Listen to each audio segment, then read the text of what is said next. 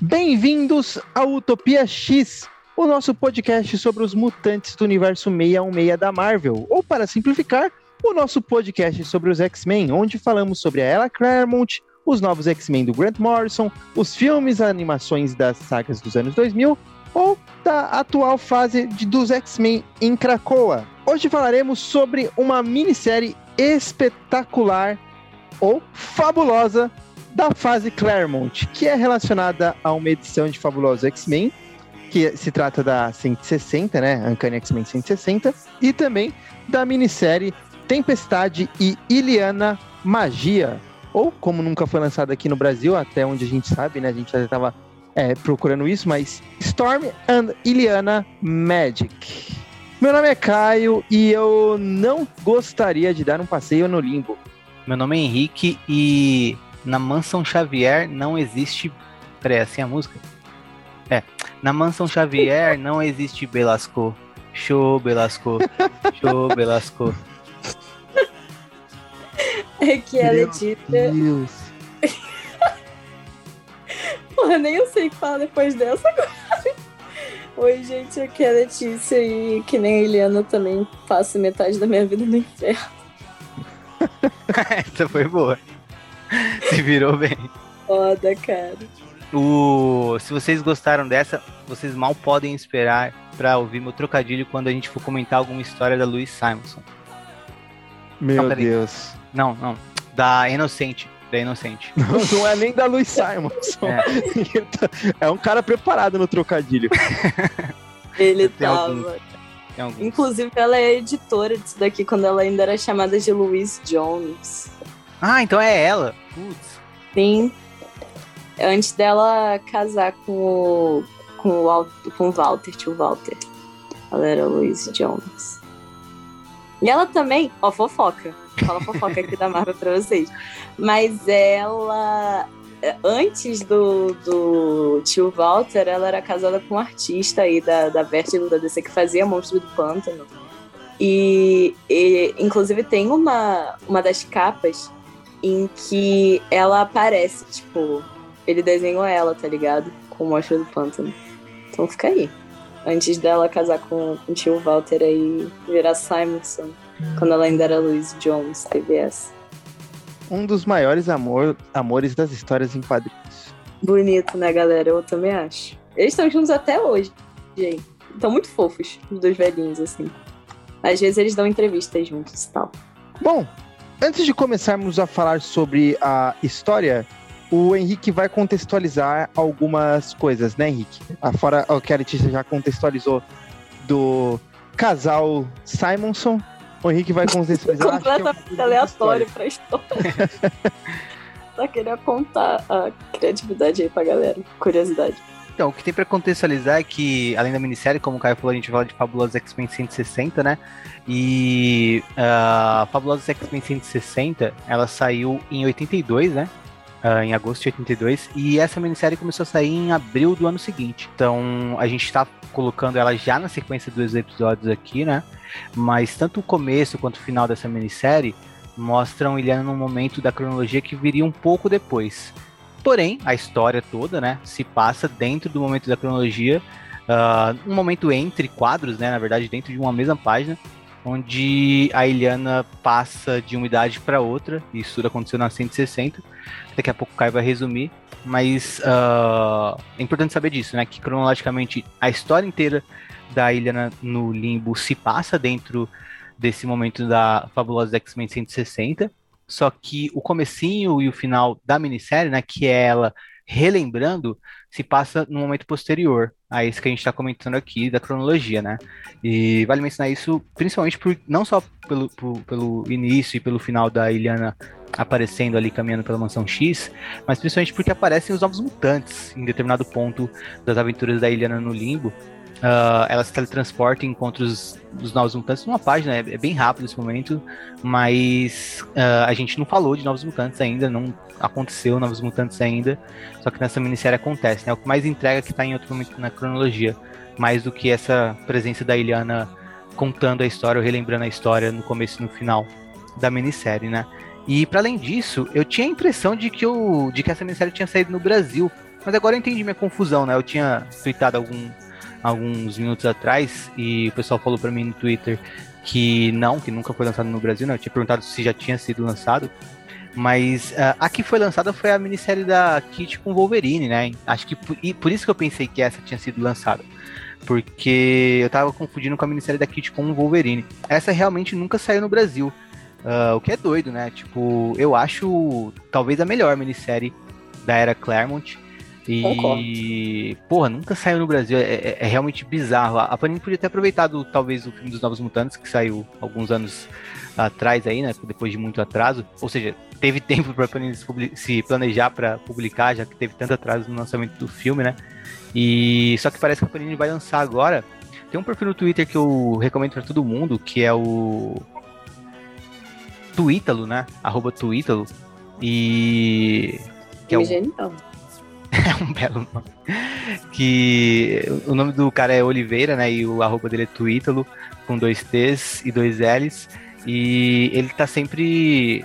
Ele, ele compra bastante coisa da Panini e tal, então ele, ele manja bastante do que tá saindo, como tá saindo, né? E ele me disse que o Leonardo, Leonardo respondeu para ele que essa minissérie da Ilhana vai sair na edição definitiva de Fabuloso X-Men que a Panini tá lançando, né? Mas eu acho que valia um encadernado à parte, porque nunca saiu uh, isolado assim numa publicação e eu acho que merecia uma, um título de peso assim.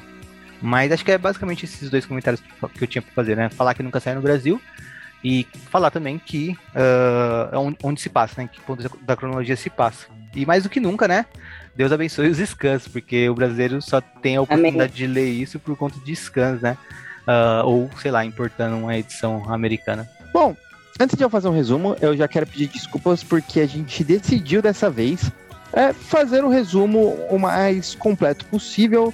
Então a gente já vai resumir a edição 160 de Fabulosos X-Men. E depois eu vou resumir tudo que acontece nas quatro edições né, dessa minissérie de Tempestade, Iliana, Magia. É, vai ficar um resumo grande, mas para o leitor isso é interessante e pro ouvinte, né, no caso isso é interessante, porque vocês já relembram exatamente como que funcionou a minissérie e depois eu puxo para os comentários aos meus amigos enquanto eu descanso a minha voz.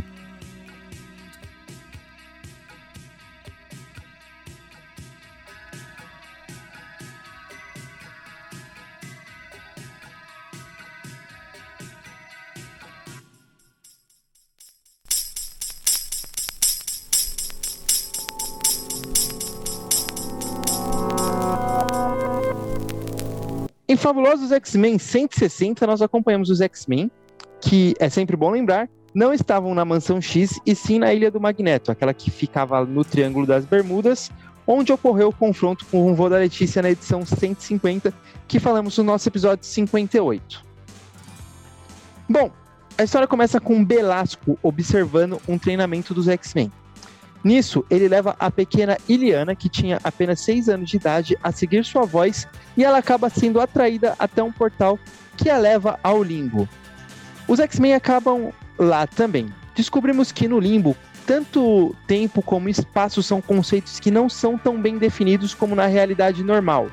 E por isso, os X-Men acabam se encontrando com versões deles mesmo alguns já mortos, outros completamente, corrompidos e malignos por conta das experiências vividas ali. Com o auxílio de uma tempestade já idosa, a equipe de X-Men consegue sair dali com Iliana a salvo, tendo derrotado Belasco. No entanto, ao final da história, quando todos passaram pelo portal, Iliana foi puxada de volta para o limbo por Belasco, enquanto a velha tempestade lutava contra seu exército de demônios. Kit continuou com a sua mão estendida no portal para o limbo, chamando por Liliana, até que sentiu a mão da garota e, com a ajuda dos X-Men, conseguiu puxá-la de volta para a realidade deles. Porém, sai do portal sete anos mais velha, ou seja, a garotinha Iliana de 6 anos agora tem 13. E assim termina a edição. Anos depois, a minissérie Tempestade Iliana Magic foi lançada em quatro partes e nela descobrimos o que aconteceu durante esses sete anos em que a Ariana ficou dentro do limbo, né? apesar dos nossos heróis terem passado dois ou três segundos, para Liana passaram-se sete anos. O cenário da história é o mesmo: o limbo, o vilão é o mesmo, o Belasco. E quem ajuda a Liana é a mesma velha Tempestade que vimos na história dos fabulosos X-Men, mas também uma versão mais velha de Kit Pride, que foi transformada em uma humanoide felina e tem uma personalidade bem diferente da Kit que a Eliana conheceu. No primeiro ano do Limbo, a Liana foi resgatada e treinada em magia por Tempestade. Nos três anos seguintes, passou ao lado de Kit numa jornada até o castelo de Velasco. Kit a raptou de Tempestade com a promessa de levá-la de volta aos X-Men em seu próprio tempo e espaço, mas falhou e então Liana ficou presa no castelo de Belasco, sendo treinada por outros três anos. No último ano, Tempestade ataca o castelo de Belasco, mas é então derrotada por ele. Liana então assassina a Tempestade para evitar que Belasco faça uso da alma da X-Men para um ritual. Que ritual? Já já eu explico. Bom, depois desse ataque, ainda neste último ano no Limbo, Liana ficou abandonada no que antes era o Jardim da Tempestade, um santuário, digamos assim, naquele local, mas que após a morte de Ororo, acabou se tornando uma terra devastada, com exceção de um carvalho que se manteve firme e forte e pode ser usado por Iliana para que ela pudesse resistir à nevasca que a atormentava, servindo de abrigo e fonte de energia através de uma magia que ela aprendeu com Ororo. Ela tentou diversas vezes usar a energia do carvalho para conseguir poder suficiente para derrotar Belasco. Belasco, no caso, mas não deu certo. Então ela se deu conta de que ela deveria focar o seu feitiço em algo físico. E assim ela conjurou uma espada que teria poder suficiente para enfrentar o seu algoz. E assim ela partiu para a luta com Belasco. Mas antes de falar da luta, tem algumas coisas que eu ainda não citei. Primeiro que durante toda a história, mesmo em Fabulosos X-Men 160, vemos discos aparecendo no limbo. Eram portais que teletransportavam as pessoas para tempos e lugares diferentes. Liana eventualmente descobre que ela pode conjurar e controlar esses portais e que esse é o seu poder mutante. Segundo, o plano de Belasco. Ele queria levar o limbo para a Terra e assim destruir o planeta. O feitiço para fazer isso seria feito através de um amuleto com a força vital da Liana e dele mesmo, de Tempestade ainda de duas outras. Belasco ficou enfurecido com Liana quando ela matou a Aurora porque ele precisava concluir o ritual antes. E aí, de volta à história, Liana vai até Belasco com sua espada da alma e derrota ele, inclusive com uma facilidade absurda. Nesse ponto da história, a menina que conhecemos, que conheceríamos no futuro pelo codinome Magia, percebe que a questão não é matar Belasco, porque se ela o matasse, se tornaria ela mesma o demônio que derrotaria. A questão era então resistir à vontade de assassiná-lo. E ela faz isso, Belasco foge e Liana retorna ao momento onde poderia adentrar o portal onde do outro lado os X-Men tentavam puxá-la de volta à ilha de Magneto no Triângulo das Bermudas. E assim o faz, e assim termina a história, com Liana ainda incerta sobre ter conseguido derrotar Belasco e ter mantido sua humanidade, ou se teria sido corrompida por ele.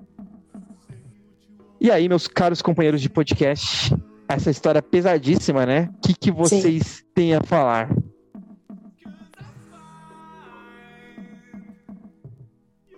Só antes de mais nada, antes de a gente começar a comentar a história, eu acho que uh, vale mencionar que o Belasco não foi criado nessa trama toda com a Eliana e tudo mais, né? Ele já era um personagem que tinha aparecido antes e a primeira aparição dele foi na revista do Casar, né? Uh, que é aquele Tarzan da Marvel que a gente comentou nos episódios sobre a Sagra Fênix, a Sagra Fênix é onde ele apare... onde, quando os X-Men apareceram na Terra Selvagem, né? Então, ele tem várias aparições e tudo mais, e se vocês são curiosos em relação à mitologia do personagem, tem uh, coisa pra caramba pra vocês verem sobre, né? Se vocês precisarem no Marvel Fandom, vocês vão ver 42 aparições deles, dele em várias revistas, onde é trabalhado o background dele e coisas do tipo, né? Mas, uh, enfim, ele, ele é um, um, Ele foi um homem em outro momento, né? Até no final da história a gente vê ele perdendo a aparência demoníaca e voltando a ser só um ser humano, uh, perdendo a cor vermelha, os chips, coisas do tipo. E ele era um. Uh, um como é que fala? Um, um mago, né? Podemos sacerdote, dizer. né? Um sacerdote. É, e ele vem lá do. Ele é italiano, ele vem lá do, do século XIII, né? E, enfim, uh, acho que como plano de fundo vale mencionar isso. E mas uh, agora, acho que agora dá pra gente comentar mais sobre a história, agora que eu falei um pouco sobre o Velasco. Depois, eu falo, depois que a gente comentar da história também, eu vou mencionar algumas coisas sobre quem desenha a história e tudo mais. Não é só um artista, mas aí a gente uh, vai para essa parte depois. Primeiro, eu queria perguntar para vocês qual foi a primeira vez que vocês leram essa história. Acho que a você pode come começar. E o que, que vocês acharam quando vocês leram? Cara, a primeira vez que eu li essa história, eu devia ter, sei lá, uns 15, 16 anos. E era a época que eu tinha pegado os Novos Mutantes para ler, porque eu, tipo assim, já tinha lido algumas histórias, principalmente as que tem mais conexão com o Uncanny X-Men, porque eu li o Uncanny, tipo assim, foi a primeira coisa de X-Men que eu li. Mas não tinha pegado tantos Novos Mutantes. E, cara, essa história é muito incrível. Puta que pariu. É uma das melhores coisas que o Claremont já escreveu, assim, na minha opinião é, os temas, tipo, que ela aborda, eu acho que são abordados muito bem. E uma coisa que eu quero falar também é que, tipo, o Claremont, uma coisa sobre X-Men, na real, um comentário mais geral, é que geralmente a gente, tipo assim, quando fala de X-Men, a gente fala muito de, ai, é, mutantes contra o governo, política e etc. Como se isso fosse, tipo assim, tudo que X-Men tem, tá ligado? Isso tem alguns, alguns fatores que contribuem para isso, tipo a falta da parte mística nos filmes e a falta dela na década de 90, né, que é quando realmente, tipo assim, o, o que tem na década de 90 é o que vai ficar, tipo assim, sempre voltando para X-Men, porque era o momento em que eles estavam, tipo assim, mais no auge e nostalgia vende. Nessa época, o Claremont já tinha saído e o pessoal era muito mais sobre história de porradaria do que sobre de magia. Mas quando você para pra prestar atenção, tipo, a primeira edição de Uncanny do Claremont já é uma edição que tem demônios, sabe? A Amanda Sefton, que é a namorada barra irmã do, do Kurt, ela, tipo assim, o nome Bizarro. dela é... Sim. A Amanda Sefton, tipo, da vida real, era uma amiga do Claremont que era uma escritora de livros sobre Wicca, tá ligado? Sobre magia. Então ele estava sempre muito conectado a essa parte, tipo, de demônios, de magia. Só você ver Inferno, por exemplo, uma das sagas principais. Até a própria Queda de Mutantes tem muito a ver, aquela parte do Forge e tal. E eu sempre achei isso, tipo, muito interessante, porque ele adora uma bruxa, sabe? O Claremont, ele adora essa, uns demônios, esse tipo de história. Eu acho isso muito maneiro. Eu gosto que, tipo, tá reaparecendo algumas coisas disso hoje em dia em X-Men. Mas, enfim. É um comentário mais geral, assim, sobre essa parte mística. Mas não isso, isso é bem legal você trazer, porque é até, um, é até uma coisa pra, pra todo mundo pensar mesmo. Que a gente fica Sim. muito, ah, X-Men é tudo só sobre ficção científica e tal. Não, não é. Tipo, é. o que você falou tem total. É, conexão com a realidade, que é o, o, fato de que logo no começo, na primeira ou segunda edição, já aparece um demônio místico em Fabulosa X-Men que o Claremont está escrevendo. A saga que talvez seja a maior saga dos X-Men de todos os tempos, seja Inferno, é sobre algo místico. Então isso, isso é bem legal de trazer. Pois é, cara, eu acho isso muito interessante. E como eu falei, por causa da. Principalmente por causa da década de 90, que sai muito dessa área e dos filmes não abordarem isso, abordarem sempre a mesma coisa, tipo, ai, Magneto Xavier, coisa. É, eu acho que essas partes acabam se perdendo um pouco. E, tipo assim, por exemplo, Excalibur, que é bem. tem bastante coisa de magia também, com as paradas do extramundo e tal. É uma mega mistura, assim, né? X-Men, uma mistura de tudo. Tem muita coisa espacial, mas a parte de magia eu sempre acho muito interessante, que o Claremont Real gostava muito disso. E fora magia, é um, tipo assim, um tema, esse tema assim de abuso. É uma parada que o Claremont ele usa bastante, né, nas histórias dele. Só você ver, tipo, a saga da Fênix, por exemplo. Tem toda a parte da Jean, junto com o Mastermind. Eu acho isso muito interessante. Eu acho que ele consegue fazer isso, tipo, bem, principalmente. Ele já falou sobre isso antes. Tipo assim, em documentários ou em entrevistas e tal é uma coisa que eu acho que ajuda muito X-Men, não é só o fato do Claremont ser um cara, tipo assim, progressista pra época, mas também o fato de que ele era editado sempre por mulheres, assim. Então, se ele tava fazendo alguma merda muito inacreditável, era só você ver que a galera dava um puxão, tipo assim, de, de orelha nele, tipo, porra, Claremont, isso daí eu acho que já foi demais, entendeu?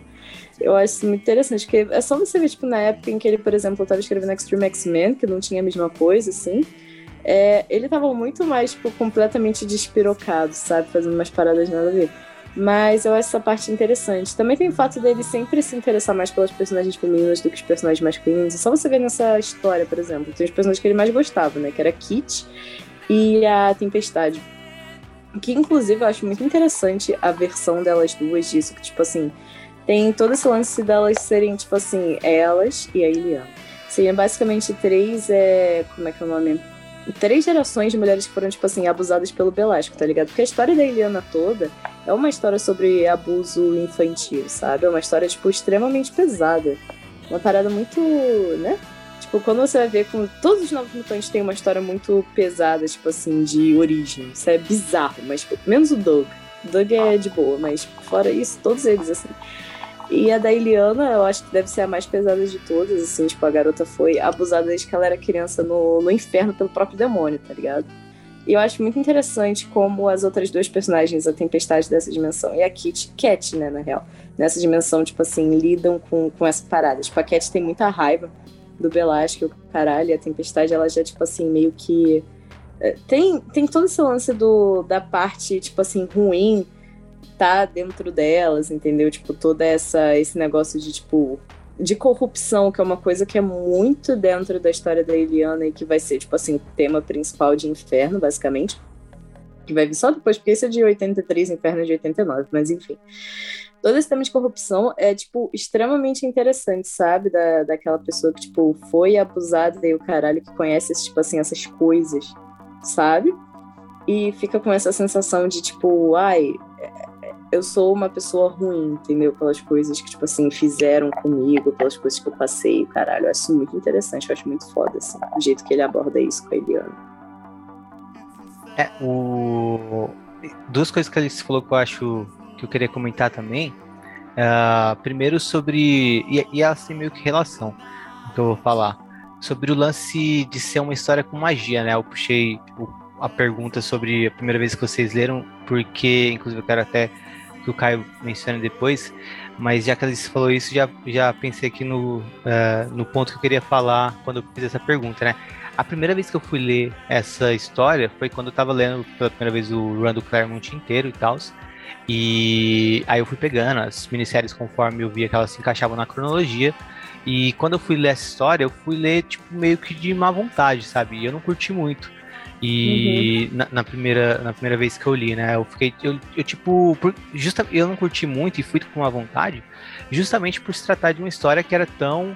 Uh, com um enfoque tão grande em magia e que se passava no limbo, era uma coisa muito uh, fantasiosa assim, e não era a pegada dos X-Men que eu curtia.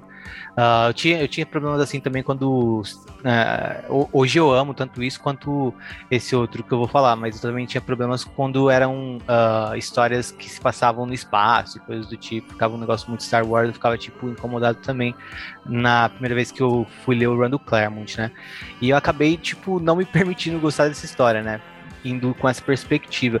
E eu acho que dá pra fazer um paralelo muito com o modo como tem tanta gente que olha para quadrinho de super-herói, e até entre leitores de quadrinho mesmo, e até entre leitores de quadrinho super-herói. Tem muito uma galera que, tipo, lê. É, começou às vezes lendo quadrinho com, com super-herói, aí descobriu, sei lá, Moebius e.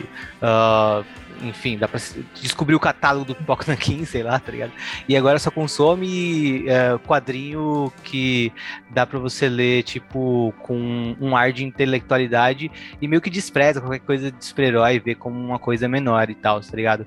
E eu acho que perde muito, sabe? Assim como eu perdi a experiência de ler uma história fantástica à época e perceber como era fantástica essa história, porque eu fui com preconceito, né? Então, o mesmo preconceito que eu tive de, ah, é uma história de magia, que saco uh, que muitas pessoas hoje têm com, ah, é uma história de super-herói, que saco.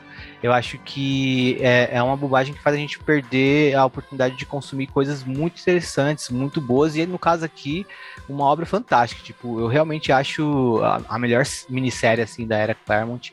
E, e aí, já uh, pegando a outra coisa que ele falou, né? A questão do tema, é um tema pesado, né? E dá pra gente ler a minissérie inteira sem perceber isso também, né? Porque uh, é feito de maneira sutil, a gente pode se deixar perceber só a questão do. Ah, ok, ela tá lá no limbo e o Belasco quer fazer ela virar um demônio e tal. Mas uh, se a gente olhar com mais atenção, é realmente uma história de abuso, tem muito uma conotação sexual tanto nas falas do Belasco como na maneira como a história é ilustrada e tudo mais, porque é para fazer um paralelo com, com abuso infantil de, de todo tipo possível, Sim. sabe? Sexual, psicológico, uh, etc. E. Logo na primeira página, ela fala. Tem uma frase muito foda da Eliana, que é tipo na primeira página, que é inclusive o que eu usei na minha entrada. Mas que ela vai se repetir, tipo, em alguns outros runs de Novos Mutantes e tal. Que ela fala, tipo, é eu passei metade da minha vida no, na Terra, metade da minha vida no inferno.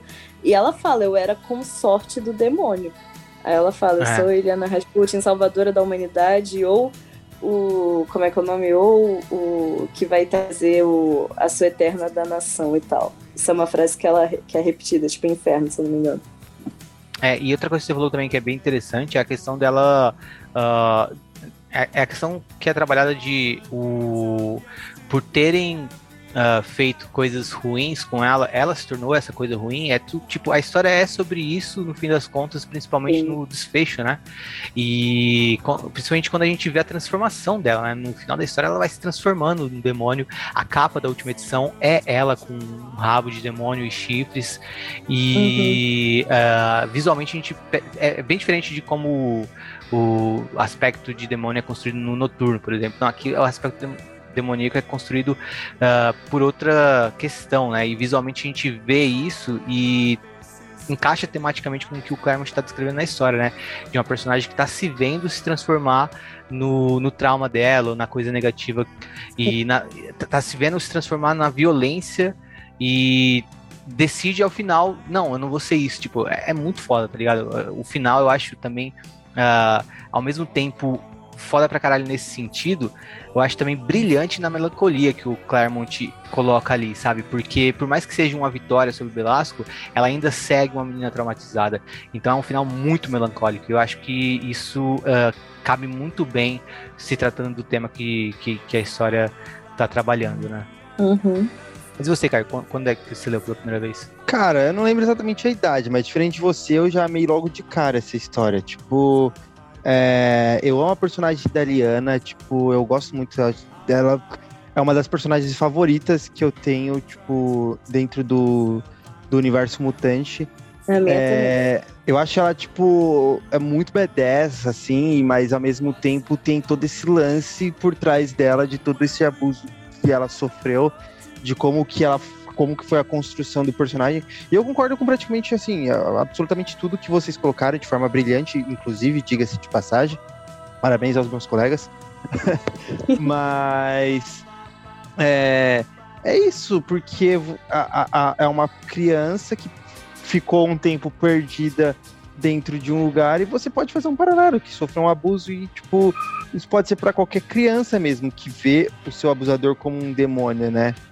É, e até por isso que o, o, propositalmente foi escolhido Belasco nessa situação, né? Por mais que já fosse um personagem já em, é, que já existia ali no, no, universo Marvel. E realmente, como o Henrique falou, é muito sutil, porque dá para você ler é, toda essa história e não perceber tudo isso, só ser uma história em que ela passou lá sete anos e vai ter todos esses traumas lá em si, mas sem você perceber todos os abusos a mais que estão ali de, em forma de sutileza, e mesmo assim, ao mesmo tempo, quer dizer, é complicado você falar isso, mas eu não sei se é, chegaria a, a, a, a, puxar gatilhos em pessoas que estão lendo, porque o Claremont ele consegue trabalhar isso de uma forma não apelativa também.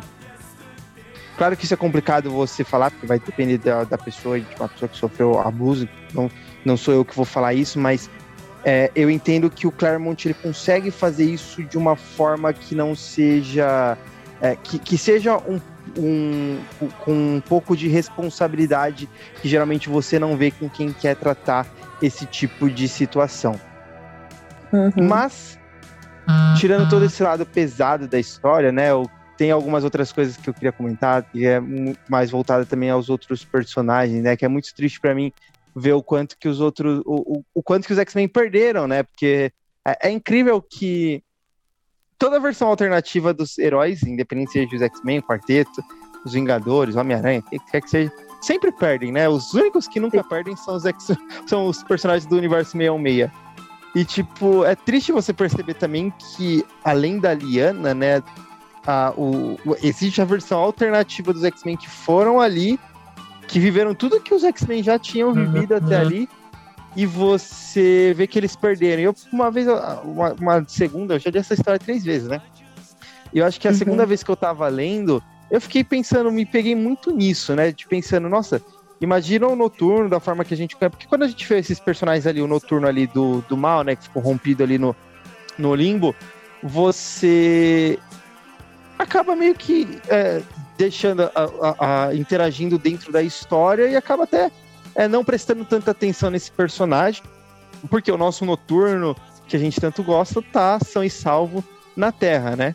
Mas depois eu fiquei me pegando, pensando, cara, imagina como que é para esses personagens também viverem ali dentro daquele mundo, né? Então imagina a tempestade, perder todos os seus companheiros, ter o Colossus morto, o Wolverine morto, Noturno trabalhando pro, pro Velasco durante todo esse tempo, né? Então acho que tudo dentro dessa história ela é foda em, em diversos aspectos. E é isso, acho que eu queria comentar não tem tipo, muito mais, que é só realmente uma história pesada, mas que ao mesmo tempo engrandece a, a Liana, que você fica com essa sensação amarga. Então, tudo que ela quiser fazer, eu apoio. Se ela quiser destruir a Terra, eu apoio, eu entendo. Ela tem o direito. Cara, Concordo.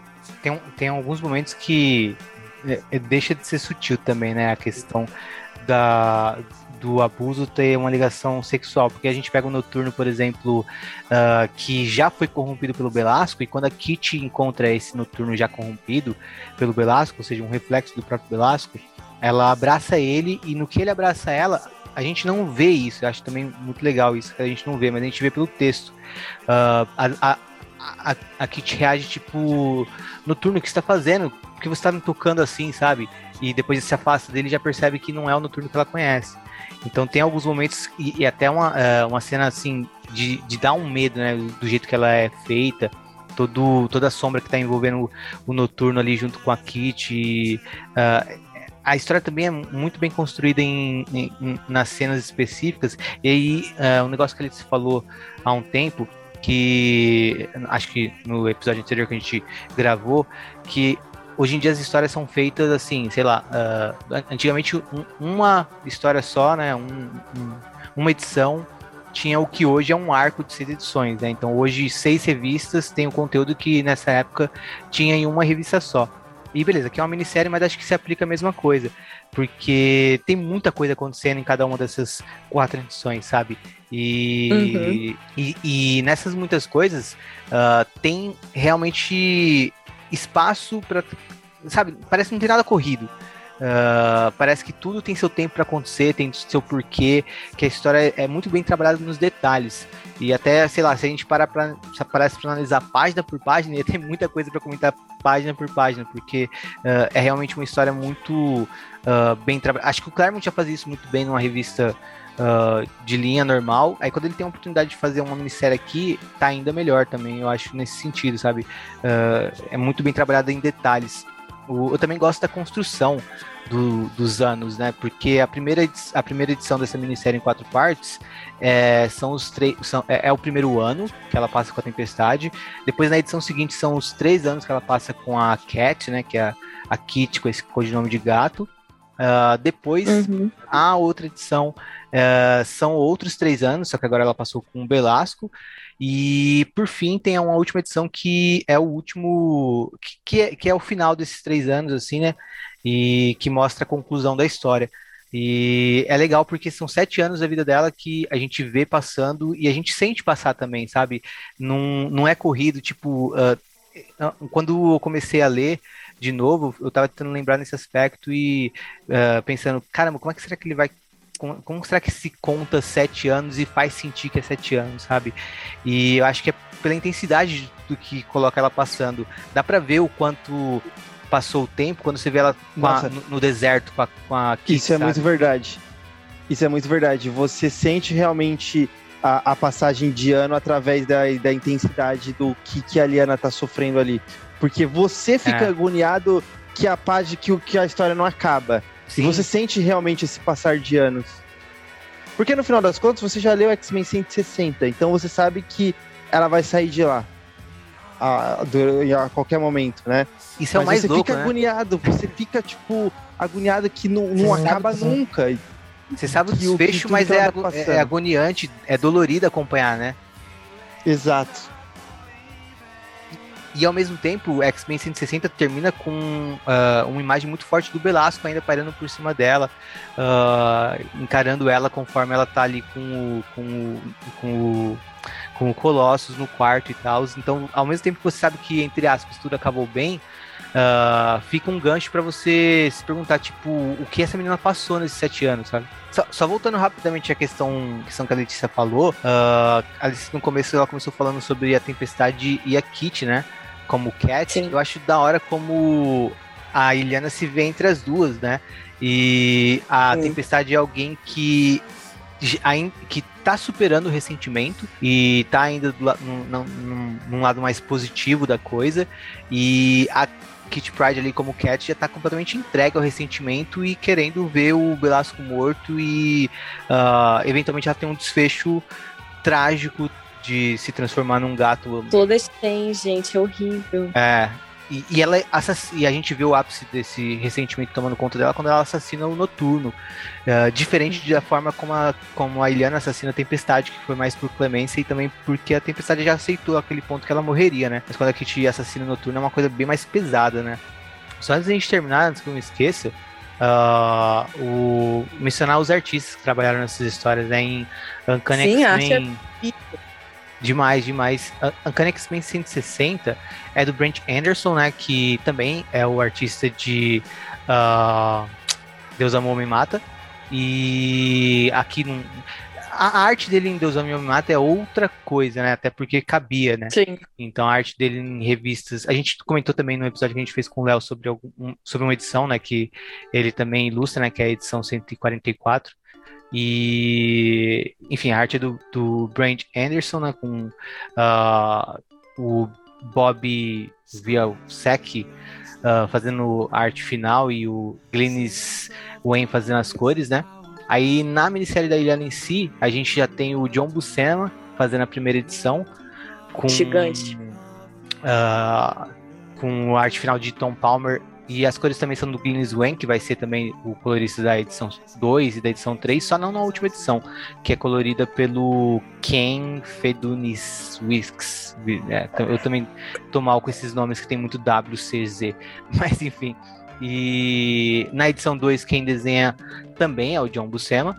Mas na edição 3 é o Ron Friends. Um traço que, assim, se assemelha ao John Buscema, mas eu, eu vejo uma, uma queda. Quando o John Buscema tá desenhando, a coisa é, assim, é fantástica. Eu, eu- gosto também da arte do Ron Friends, mas na terceira edição, mas o John Buscema nas duas primeiras tá impecável, assim, tipo, tá impressionante. E na última é o Sal Buscema, que é pai do John Buscema, né? Uhum. Tô certo ou é o contrário? Tá certo. Esse nepotismo, né, da Marvel. É isso mesmo, ele é pai do John Buscema.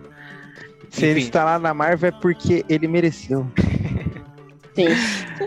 Não, o John Buscema é pai do Sal. Eles são irmãos? Eu não sei mais. Alguém me explica a Gente, família peraí. Buscema? Deixa eu pesquisar. Eu tô vendo aqui o John Buscema como Big John. Ele nasceu em 27 e o Big Sal. Bus... aí, aí- aí eles nem são parentes, né? Só são Buscemas aleatórios. Cara, imagina. O Sal Buscema nasceu em 36, ele é 10 anos mais novo. O nome do John Buscema nem é John, é Giovanni. Responda aqui. Você responda aqui. Porra, Caraca, velho. É, informação, inclusive. Ah, eles são irmãos. É, eles são O irmãos. Sal né? Pode Buscema é irmão mais novo. Também tem um tal de Alfred Buscema. Caralho, cara. Que loucura. Bom, e E- afinal de contas, é o Giovanni que desenha essa. É o Giovanni. Não, a, a, a última é o Sal Buscema. É, o, É, o John Buscema desenha as duas primeiras e a última é do Sal Buscema. E a arte tá bem parecida com a do John Buscema. Se falasse que é o mesmo Buscema, não, eu não estranharia.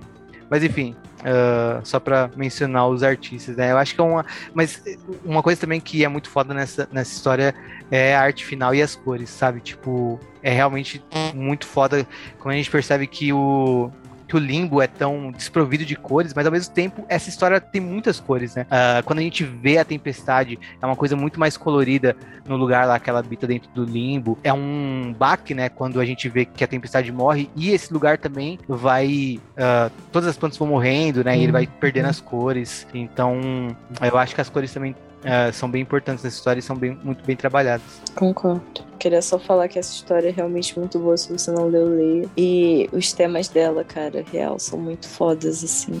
Eu acho muito bem escrito. Toda essa ah. parte do. Isso é o arco da Eliana, né, como personagem. Sim. Essa parte do. Fizeram coisas ruins comigo, então, tipo, por causa disso eu vou ir pro, entre aspas, lado fim, tipo, você corrompida e tal, toda essa culpa que é, tipo assim, não é, tipo assim, não é uma culpa justificada, mas é algo que acontece. De quando uma pessoa, tipo assim, sofre algum tipo de abuso e fica com aquilo dali, tipo, ai, vai ver, tipo, a culpa foi minha, ou eu vou acabar ficando igual, tipo, a essa pessoa. Todas essas questões, sabe? São muito bem Sim. trabalhadas, eu acho. E mesmo assim, ela sempre consegue, por mais que ela é, seja muito forte isso nela, né? O, e o tempo inteiro isso uhum. aflora ela sempre consegue provar que mesmo assim ela ainda é a criança inocente de, tipo de antes e sempre conseguir é, suprir esse lado e não deixar ela se corromper. Por mais que às vezes ela, ela quase é, se corrompa, mas nunca chega de fato, né? Você nunca viu Sim. ela cometendo uma atrocidade. Você é. nunca se transformou neles, Liana. Pode ficar tranquila.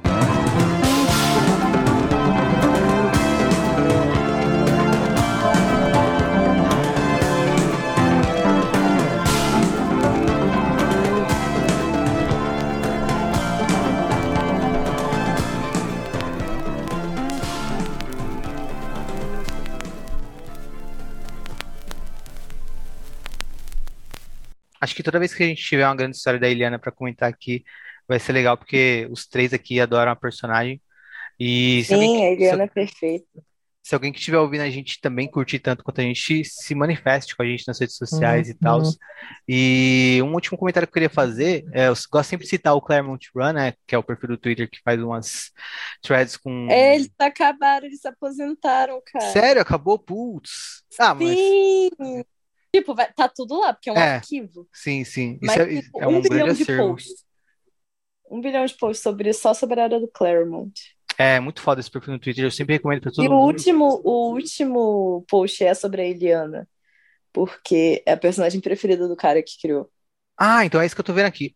É isso que eu ia citar, Sim. que eu vou depois retweetar lá pelo perfil do Utopia X quando a gente lançar esse episódio, que é um post legal falando sobre a importância da que, que, ele cita algumas, alguns personagens X-Men que foram influentes na cultura pop, né? E ele fala que a, a Eliana também é influente, mas é pouco reconhecida, né? E aí ele traça um paralelo uhum. entre essa história dela que a gente está comentando aqui com outras criações que uh, foram grandes sucessos, né? Como a Buffy, a Caçadora de Vampiros, que eu não li muitos comentários que ele fez sobre porque eu quero assistir a série um dia.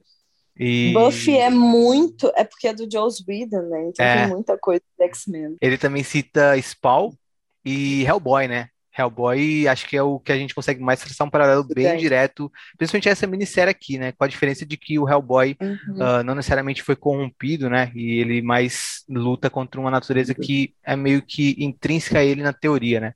Mas a, a dinâmica do Hellboy uh, lutar contra um destino de ser um demônio é bem parecido com a da, da Iliana. E, Sim. pô, eu adoro Hellboy, também indico para todo mundo dar uma chance pro Hellboy nos quadrinhos, porque é foda pra caralho.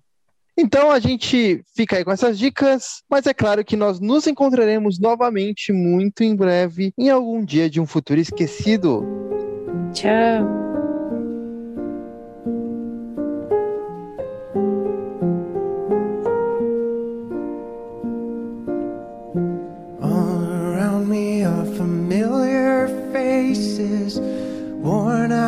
places, worn out faces, bright and early for their daily races, going nowhere, going nowhere.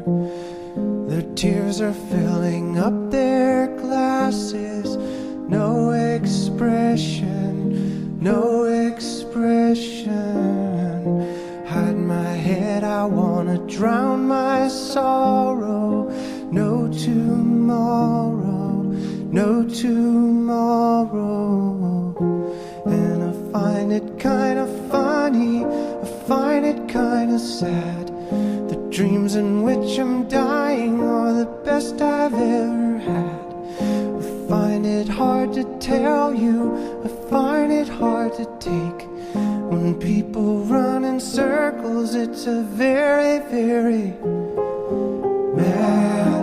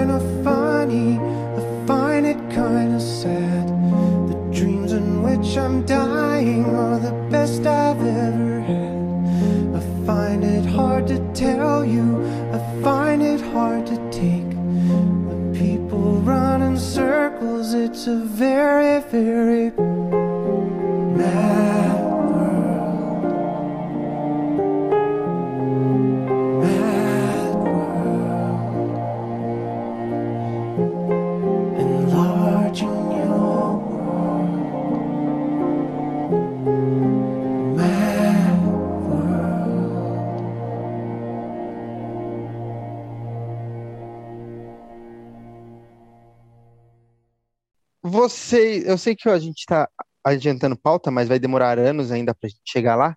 Vocês gostam do retcon dela voltando a ser criança depois da saga Inferno? Eu odeio. Eu odeio isso, cara. Eu odeio. Eu respeito muito minha amiga Luiz Simonson, vó, incrível, mas puta que pariu, cara. Isso é indefensável pra mim. Eu fiquei muito puta na época, cara. Dela, tipo assim, ela sofreu isso tudo. Teve aquela história toda. Ai, gente, eu odeio o final. Tipo, eu amo o inferno. É, tipo, uma das minhas histórias preferidas ever. Só que, caralho, o final dela e o final da, da Madeline, eu fico revoltada, cara, revoltada. O da Madeline, daquele negócio da, da Jean falando, tipo, ah, Scott, ela nunca existiu, ela não era uma pessoa real, vou aqui roubar todas as memórias dela. E o da, o da Eliana, ela fala, cara, eu fico, nossa, a Eliana não merecia isso, cara, eu tô falando seríssimo É. pra você, ela não merecia isso. É, é Eu fico bolada. esse final, depois que ela tem na saga Inferno, meio que anula, né, praticamente tudo isso. Eles... Ai, gente, é horrível, é horrível. E depois ela ainda caiu. morre. Depois... É o ódio, é o ódio. E depois ela ainda. Depois ela ainda, tipo, morre lá do, do vírus legado e tal, criança. Eu lembro de Nossa. essa história que ela Pra vem quê, né, gente? Que isso? fatal. Não tem isso? Que ela Tem, morre não. criancinha. Sim, Não, tô- exato. E depois ela tem, fica. ela morre criancinha. Ela É morre horrível criancinha, é isso? É horrível quando ela morre criancinha. Isso vem no encadernado de atração fatal. Eu lembro que eu, que eu ganhei essa, essa história dela morrendo criancinha. Eu fiquei tão puta, cara. Eu fiquei assim. Não, isso é em 90 e... 94, acho que tava beirando 90, Três, é, acho que- tava 93 beirando 94 assim. Isso. E aí, tipo, ela só volta a Liana de novo no- nos quadrinhos lá quando ressuscitam ela, acho que em Academia X, tipo, Isso é revoltante, caras. próximo de Isso é 2008. Pois é. É Eu tipo nunca entendi o fi- aquele run do, do Zebulls e tal. E hoje em Eu dia nunca ela é tipo uma A-lister. Tipo, todo mundo sabe quem ela é, e durante anos ela ficou, tipo, morta. É. Cara, pra ver pelo a- o-. Não, e até durante a época de Novos Mutantes, acho que assim, ela foi muito, mas muito bem desenvolvida em Novos Mutantes, Sim, tanto pelo cara, tem Claremont quanto pela. Simonson. Ela foi muito bem trabalhada em Novos Mutantes é, durante todo o arco. Primeiro como uma personagem praticamente coadjuvante deles ali, que ficava rodeando eles, mas aí na, daqui a pouco, uma hora ou outra, aparece a espada lá com ela, e aí ela percebe que ela tem poderes, percebe que ela é mutante também. Cara, eu, eu amo o desenvolvimento da Liana, eu amo a, a Liana como personagem assim. Ela é e incrível. eu também compartilho um pouco da, da dessa desse ódio da Letícia no final da saga Inferno com que acontece, porque basicamente anulam tudo, né? Dão um jeito de falar, não, esse daí, tudo que ela viveu não aconteceu, ela é só uma criancinha inocente de novo. É, e mas até ela morrer pelo vírus legado. Ridículo. Cara, eu me estresso. Eu odeio essa história. Odeio essa O que, história. que você ia falar, Henrique? Não, vale falar que, tipo, na nossa outra linha de episódios, né, na saga dos anos 2000, a gente tá chegando perto de falar desse, dessa retomada da Iliana. Ah, a gente- você fez o episódio de Academia X Amém. na primeira parte, né? No- na segunda parte de Academia X vai ter um momento para falar sobre o retorno dela, só que ela de fato volta mesmo no Run dos Rebels que a Letícia mencionou em Novos Mutantes, né? Que a gente vai Eu falar gosto. no nosso próximo episódio de Saga dos anos 2000, que vai ser o episódio sobre Necrosha. Então a gente vai falar sobre a Zebel Iliana lá. É um run muito bom e é um bom retorno da Ilhana que- e começa ali um- uma coisa insana que vai acontecer. Eu não, eu não imaginaria isso acontecendo. Ah, e eu gosto muito que aconteceu, porque eu adoro a Ilhana também. E eu gosto muito por conta disso ter acontecido, que é depois que ela retorna ali em 2008, mais ou menos, ah, depois que ela re- re- retorna e conforme ela vai se, se aproximando dos X-Men, eh, e principalmente quando Uhum. chega na fatídica saga Vingadores vs X-Men, mas posteriormente ela vai para o run do Bendis com o Ciclope liderando os fabulosos X-Men, que tem ela, tem o Magneto, tem a Frost. Ela se torna uma personagem icônica, uma das mais importantes da, da cronologia X, e Sim, cara. 2010 e agora, Eu ela ela- virei lister. é, então, tipo, é, é Ela muito tá louco que nem isso. o Wolverine, mané. Ela tá aparecendo em, tipo, outras, outras franquias, entendeu? Ela tá lá sempre com o Doutor Estranho, agora não mais que É. ele morreu. Rest Não, in peace. muita gente achava que ela poderia ser Mas a Maga sim. Suprema depois que ele morreu. É, cara, principalmente por causa daquele What If. que a Cara, ela tá aparecendo no jogo agora que a Marvel tá lançando. O Midnight Sim, Suns. Cara, tipo, Midnight Sun.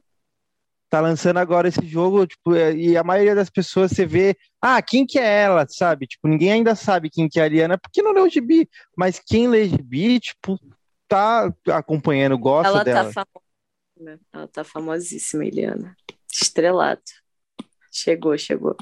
Tá chegando pro Roberto da Costa, eu tô sentindo, galera. Eu sinto. Tô falando sério, ele tá aí como um dos principais do, do All Ewing. O All Ewing é tipo. Seria da hora cara. se ele ganhasse também, tipo, esse tipo de destaque. Ah, Eu acho que fora ela, ele é o mais famoso. dos Novos Mutantes? É. Sim, sim, também acho. Ah, tem a Dani também, né? Mas eu acho que. talvez a Tem a gente Dani, ache é, Foi que o. muito apagado. Ah, é, eu acho que o Roberto Nossa, talvez seja o mais famoso mesmo, que nem você tá falando, muito por conta do do amor do. Hickman. É, Sim. por ele. Eu também acho. Eu acho que o Roberto e o Sam ficaram mais famosinhos depois que eles foram para os Novos Vingadores do Hickman. Isso. Então,